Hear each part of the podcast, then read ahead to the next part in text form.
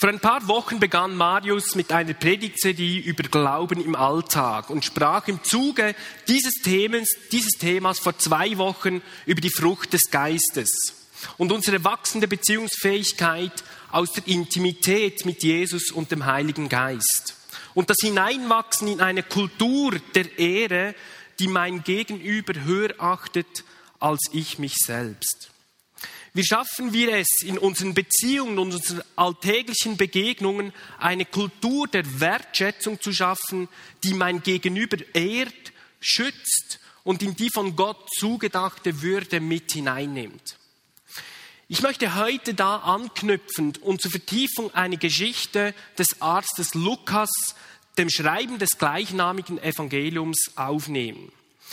Er bietet uns eine der ergreifendsten Geschichten, wie ich meine, im Neuen Testament und erzählt uns von einer Begegnung, welche diese Kultur der Ehre, diese Kultur des Reiches Gottes in einer einzigartigen Weise darstellt. Lukas schildert uns dramatisch packend von einer tief gefallenen Sünderin, die mitten in, einer Männer, die mitten in eine Männerrunde hineinplatzt und in der Begegnung mit Jesus ihren Herrn und Heiland findet. Lass uns zusammen diese Geschichte lesen. Und zwar steht die in Lukas 7, die Verse 36 bis 50. Wir lesen zuerst aber die Verse 36 bis 38. Lukas 7, die Verse 36 bis 38. Wenn du eine Bibel dabei hast, dann schlag doch die jetzt auf oder eine Bibel-App geht natürlich auch.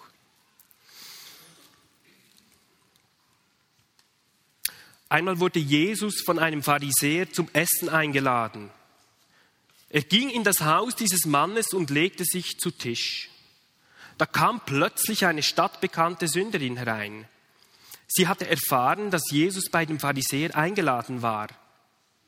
In ihrer Hand trug sie ein Alabasterfläschchen mit wertvollem Salböl. Die Frau ging zu Jesus, kniete bei ihm nieder und weinte so sehr, dass seine Füße von ihren Tränen nass wurden. Mit ihrem Haar trocknete sie die Füße, küsste sie und goss das Öl darüber. Jesus ist mit seinen Jüngern irgendwo in Galiläa unterwegs. Vermutlich befinden sie sich irgendwo in der, Nähe der Stadt Nain, im Südwesten des Sees Genezareth. Denn einige Verse vorher, in den Versen 11 bis 17, berichtet uns Lukas, wie Jesus ein Kind einer Witwe vom Tod auferweckt. Jesus wirkte bereits einige Zeit rund um diesen See Genezareth und hatte bereits die Aufmerksamkeit von Tausenden von Menschen erregt, darunter auch diejenige der Pharisäer und Gesetzeslehrer. Die Pharisäer waren eine theologische, lebenspraktische und politische Gruppierung in dieser Zeit. Ein Kernpunkt ihrer Theologie war die Erwartung der Erlösung des Volkes Israel, wie es von einigen kleinen und auch großen Propheten im Alten Testament vorausgesagt wurde. Jesus selbst bezeichnet sich als der, der da kommt. Und Johannes der Täufer wäre als Rufer aus der Wüste sein Wegbereiter. Doch viele der Pharisäer waren verwirrt und wussten nicht genau, wie sie mit diesem Jesus denn umgehen sollten.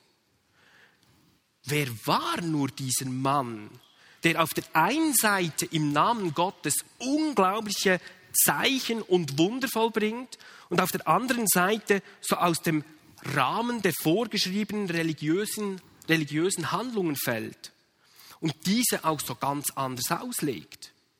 Sollte das der von den Propheten vorausgesagte Messias sein?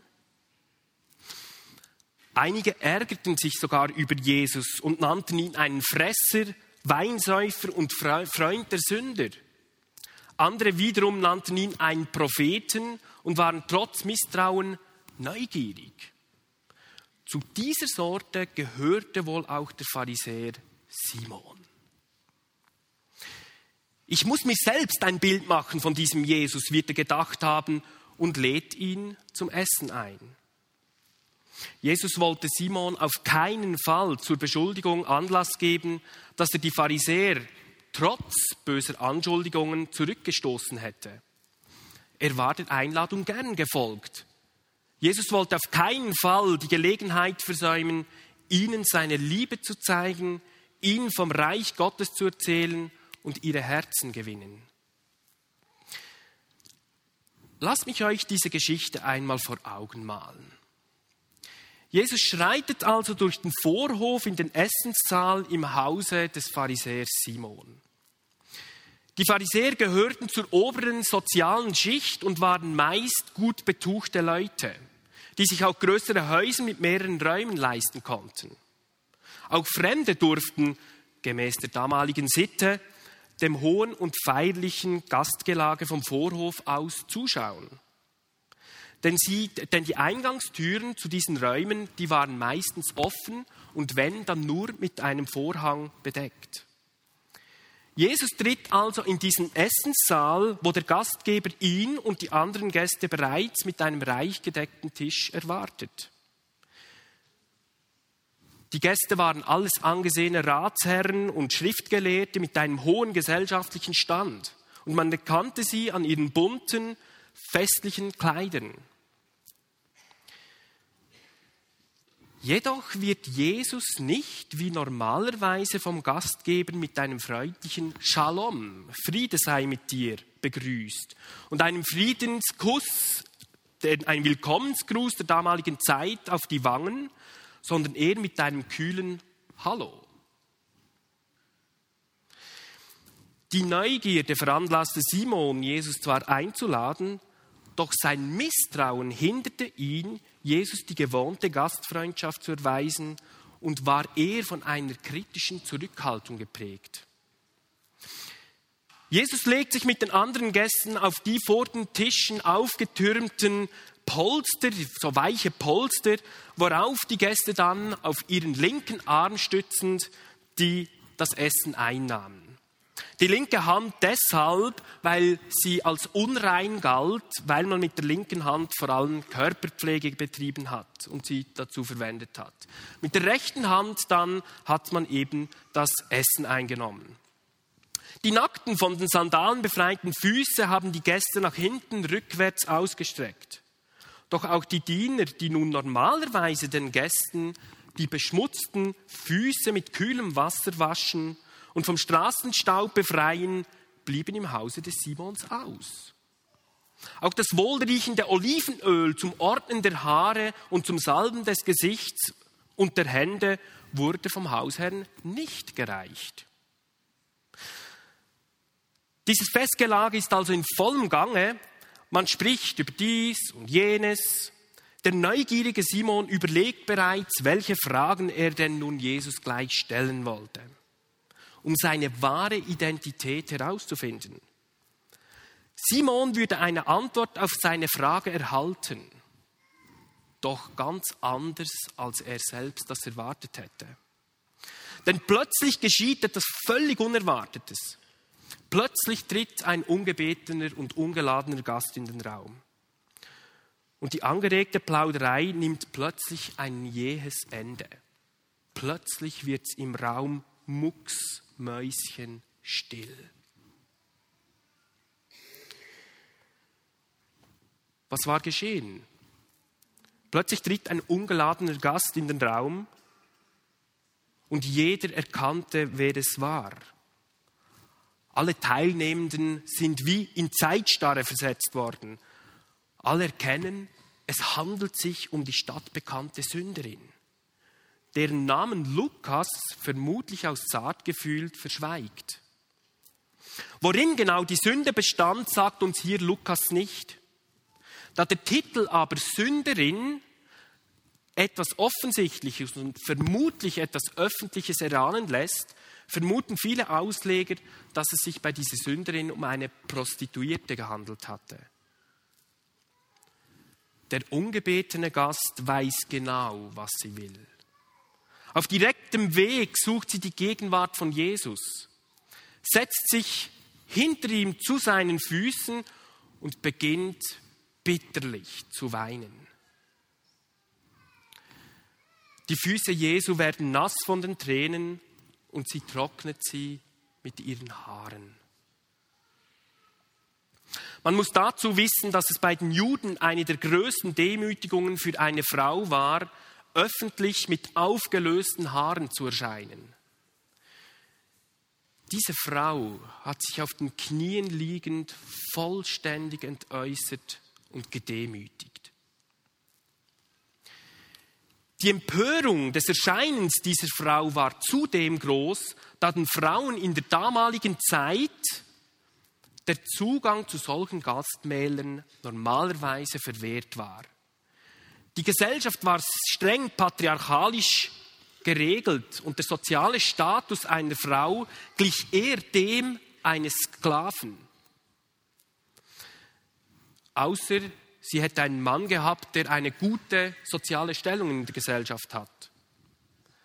Der römisch-jüdische Geschichtsschreiber zum Beispiel Flavius Josephus schreibt in einer seiner Annalen, braucht er den Titel Frauen, Sklaven und Kinder und bringt eigentlich damit sehr deutlich zum Ausdruck, welchen sozialen Status eine Frau in dieser Zeit zu haben hatte.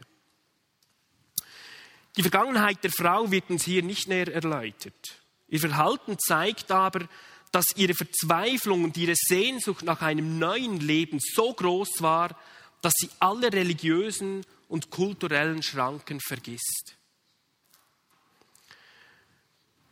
Der Raum ist immer noch von einer beklemmenden Stille erfüllt. Allein das bittere Schluchzen dieser Frau und das Getuschel der anwesenden Gäste im Hintergrund war zu hören. Unerhört sowas. Weiß sie denn nicht, dass auf Prostitution die Todesstrafe steht? Wir erinnern uns alle an die Geschichte aus Johannes 8, wo eine Prostituierte gesteinigt werden sollte. Und Jesus dann sagt, wer von euch ohne Schuld ist, werfe den ersten Stein. Prostitution galt als Ehebruch. Die Gäste auf jeden Fall haben ihr Urteil gefällt. Doch wie würde nun Jesus reagieren? Alle waren darauf gespannt, was er tun würde.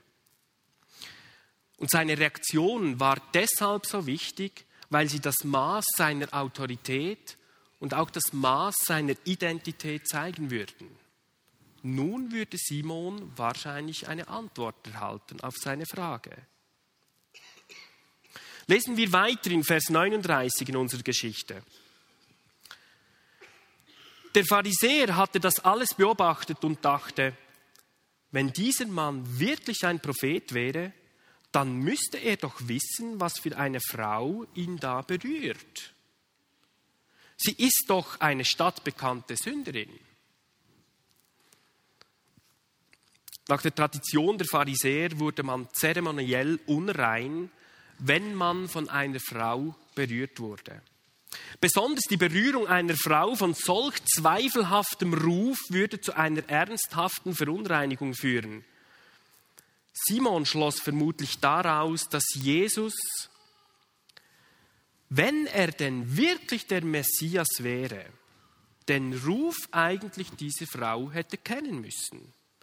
Denn nach 5. Mose 18, 15 bis 18 und Versen 15 bis 18 wäre der Messias ein Prophet und hätte darum vor der Berührung der Unheiligen zurückschrecken müssen. Im Denken des Simon gab das einen kompletten Widerspruch. Auf der einen Seite kannte er den Anspruch von Jesus, der Messias zu sein, und auf der anderen Seite beobachtet er nun, wie sich diesen Messias von einer äußerst zweifelhaften Frau berühren lässt. Und nicht nur das, er lässt sich sogar von dieser Frau huldigen. Jesus aber unterbricht Simon in seinen Gedanken und liefert ihm auch gleich den Beweis, dass er sehr wohl wusste, was da vor sich ging. Ich kann mir gut vorstellen, wir lesen gleich die nächsten Verse, dass Simon kurz zusammenzuckte und erschrak, als nun Jesus auf seine Gedanken reagiert. In den Versen 40 bis 43 lesen wir nämlich, Simon, ich will dir etwas erzählen, unterbricht ihn Jesus in seinen Gedanken. Ja, ich höre zu, Lehrer, antwortete Simon. Ein reicher Mann hatte zwei Leuten Geld geliehen. Der eine Mann schuldete ihm 500 Silberstücke, der andere 50. Weil sie das Geld aber nicht zurückzahlen konnten, schenkte er es beiden. Welcher der beiden Männer wird ihm nun am meisten dankbar sein? Simon antwortet darauf, bestimmt der, der ihm die größere Schuld erlassen hat. Du hast recht, bestätigt ihm Jesus. Mich begeistert hier die Reaktion von Jesus. Er schafft es in dieser spannungsgeladenen Situation, ein Umfeld zu schaffen, welches die Würde dieser verzweifelten Frau nicht nur schützt, sondern sogar wiederherstellt. Und er schafft es auch, Simon ein konstruktives, negatives Feedback in einer Weise zu geben, dass Simon die Selbstachtung nicht verliert. Das Gleichnis, das Jesus hier erzählt, steht eigentlich im völligen Gegensatz zur Gewohnheit der Geldverleiher und ist gleichzeitig ein feiner Beweis für die prophetische Gabe, die Jesus besaß. In diesem Bild des großen und kleinen Schuldners verstehen alle Anwesenden, dass Jesus Simon und die Sünderin meint. Die Worte von Jesus zeigen an, was im Herzen der Sünderin vorging und auch, was die Gedanken und Fragen des Simons betreffen. Die überströmende Liebe der Sünderin ist ein Beweis seines großen Schulderlasses.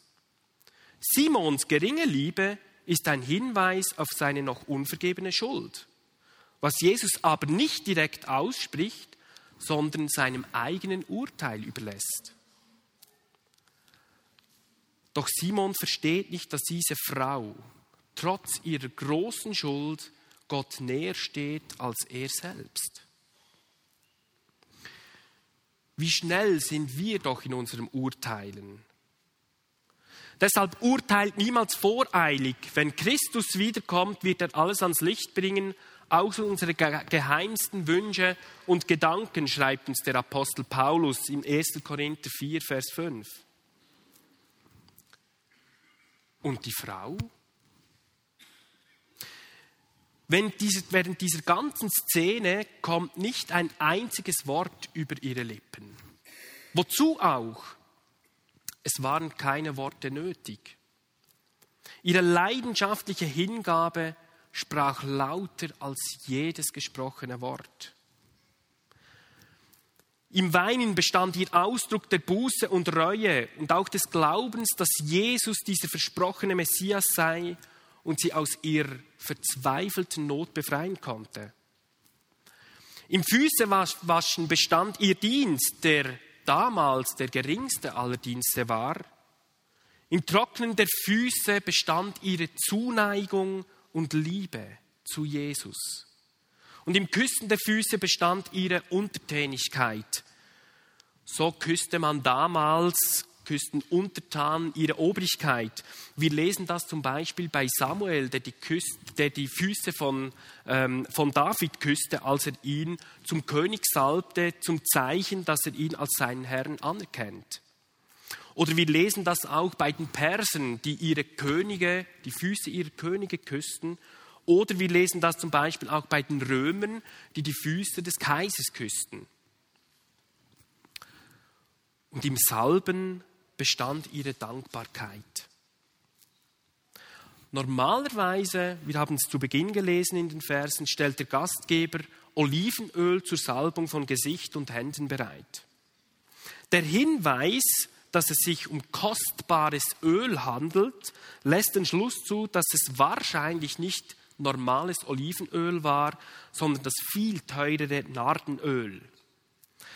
Ich habe mal nachgeschaut, wenn man den Wert dieses kleinen Alabasterfläschchens das hier beschrieben wird, vergleichen würde mit dem Wert von heute, dann war der Wert etwa so hoch wie ein Kleinwagen.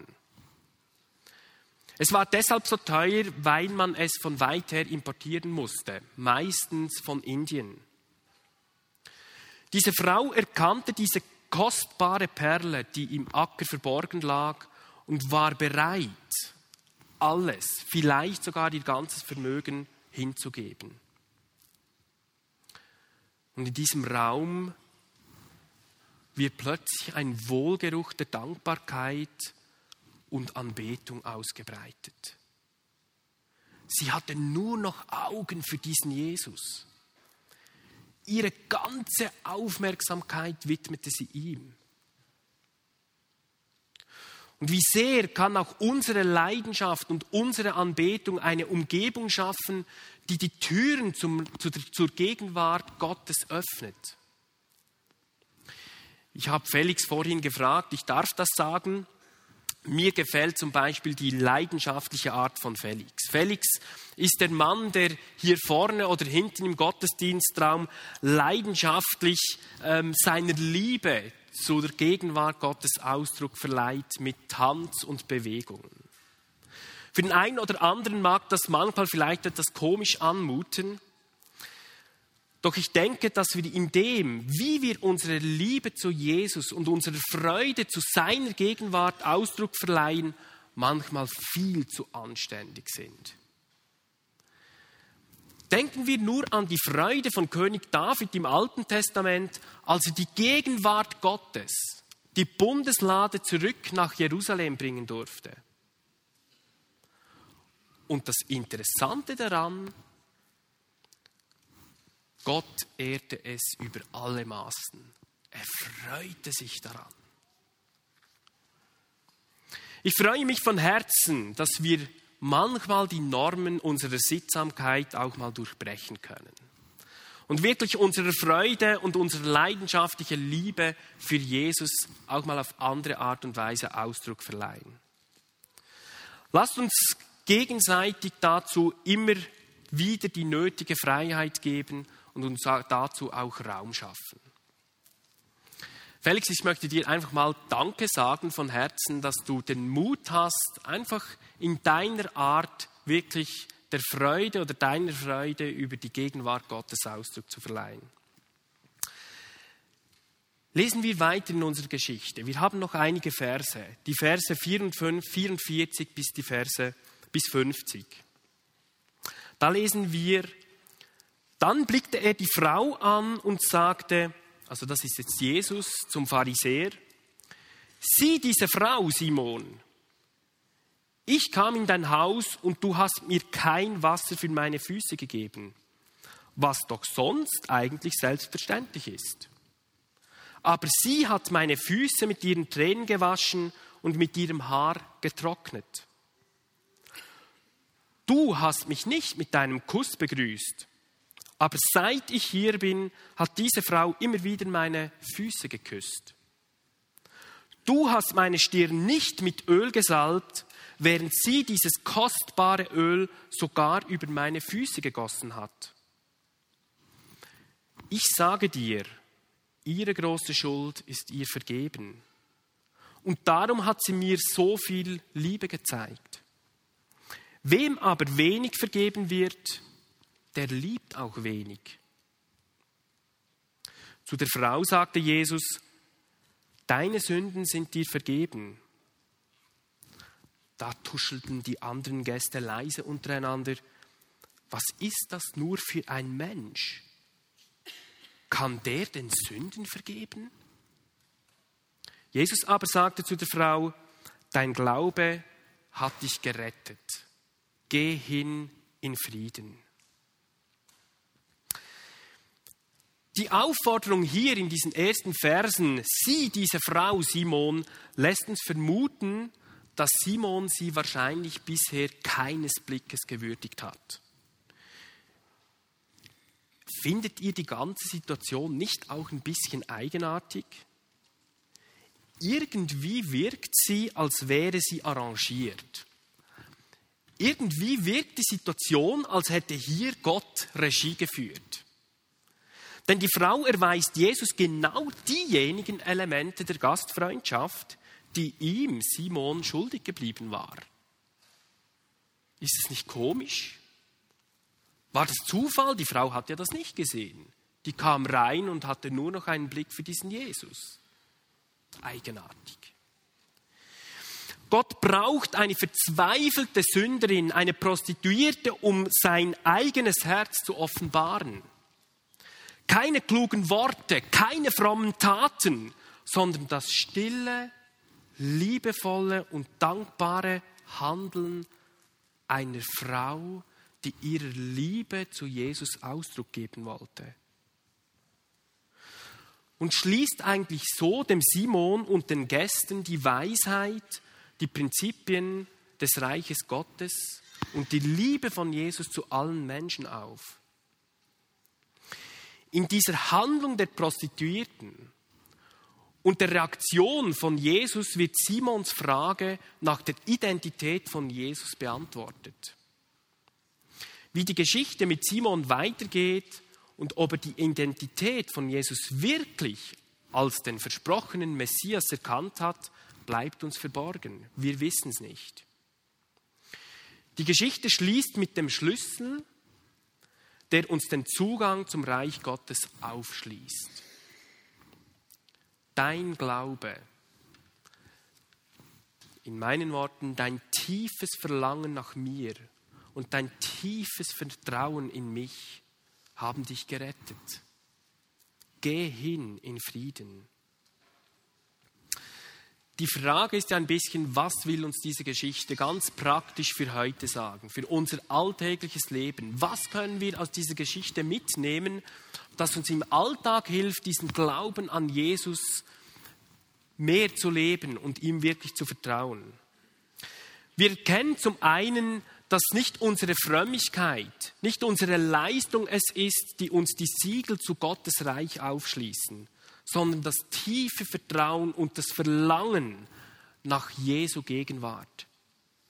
Es gibt keine anderen Voraussetzungen. Wir können Gott mit nichts anderem beeindrucken als mit unserer völligen Hingabe an ihn. Das geht von Herz zu Herz. Der zweite Punkt, den ich mitnehme aus dieser Geschichte ist, Jesus liebt es, wenn wir uns ihm ganz verschenken. Er liebt es, wenn wir unserer Liebe und unserer Freude, unserer Freude zu ihm leidenschaftlich und auf kreative Art und Weise Ausdruck verleihen. Ich denke, manchmal könnten wir die Normen unserer Sittsamkeit sprengen und unserer Leidenschaft Ausdruck verleihen. Diese Frau hat in diesem Raum einen Wohlgeruch der Anbetung verbreitet. Und drittens denke ich, dass diese Geschichte uns zu verstehen gibt, dass ganz egal, wie, dein, wie groß auch deine Schuld sein mag, Jesus dich nie wegstoßen wird, sondern gerade in deiner tiefen Zerbrochenheit, in deiner Selbstanklage vielleicht mit Liebe, Annahme und Vergebung begegnen möchte. Das ist sein Verlangen. Und dann glaube ich viertens, dass diese Geschichte uns noch etwas weiteres sagen möchte. Ich denke, dass uns diese Geschichte für das Reden Gottes in unserem Alltag sensibilisieren möchte. Mir persönlich geht es manchmal so. Ich gehöre zu den Menschen, die denken, dass Gott zu allen anderen deutlich spricht, nur zu mir nicht. Ich höre die Stimme Gottes. Die anderen hören die Stimme Gottes viel besser als ich. Und dann beginnt sich in meinem Herz so ganz langsam Enttäuschung einzuschleichen. Ich weiß nicht, ob du das auch kennst. Und insbesondere wenn man die coolen God Stories hört, dann, ähm, dann denkt man, Mann, Gott hat mit allen anderen Dingen vor, nur mit mir nicht. Vielleicht geht dir das manchmal auch so. Und ich glaube, dass Gott gerade in unseren alltäglichen Situationen viel mehr mit uns spricht, als uns das bewusst wird. Wir kennen hier in dieser Geschichte, dass Jesus eigentlich die verborgenen Fragen im Herzen des Pharisäers Simon sehr ernst nimmt. Und deshalb nimmt er auch seine Einladung an. Doch seine Antwort war nicht, wie Simon eigentlich erwartet hätte. In der Begegnung mit der Prostituierten lag die Antwort Jesu auf die Antwort oder auf die Frage von Simon verborgen. Wer ist dieser Mann? Hörte Simon die Antwort Gottes nicht, weil er einfach eine andere Antwort erwartete? Spricht Gott mehr mit uns in unserem Leben und wir merken es nicht, weil wir eine andere Antwort erwarten? Mir persönlich gibt diese Geschichte Mut. Gott sieht und hört die schreienden Fragen unseres Herzens. Und mir ich möchte mehr bewusster darauf achten, wie Gott oder das, was ich im Alltag erlebe, Gott darin zu erkennen. Und zu sehen, dass vielleicht gerade in so ganz alltäglichen Geschichten Gott uns eine Antwort auf unsere Fragen geben möchte. Und ich möchte dich ermutigen, für die nächste Woche wirklich zu schauen, dass vielleicht gerade in dem, was du im Alltag erlebst, dass Gott dir vielleicht eine Antwort geben möchte. Vielleicht ist die Antwort nicht so, wie du sie erwarten würdest. Aber Gott spricht mit uns und erkennt die Fragen unseres Herzens. Amen.